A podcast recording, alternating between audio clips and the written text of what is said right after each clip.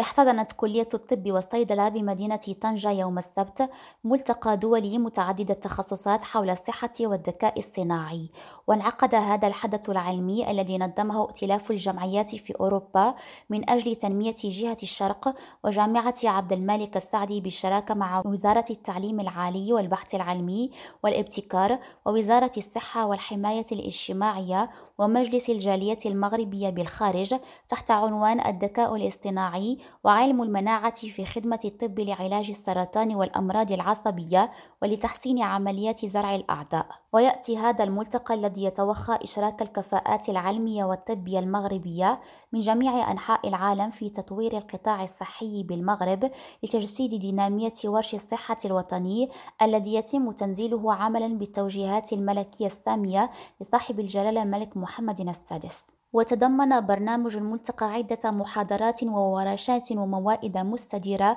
تطرق البعض منها إلى الذكاء الاصطناعي وعلم المناعة، مكانة الذكاء الاصطناعي في مجال الصحة، أساسيات الالتهاب العصبي وجهاز المناعة، وأسس العلاج الطبي الدقيق، أخلاقيات البحث والرعاية الصحية، الحلول الصحية الحديثة خارج البلدان المتقدمة، وماذا عن العلاجات المسببة لمرض باركنسون بالإضافة إلى العلاجات المصحوبة بالأعراض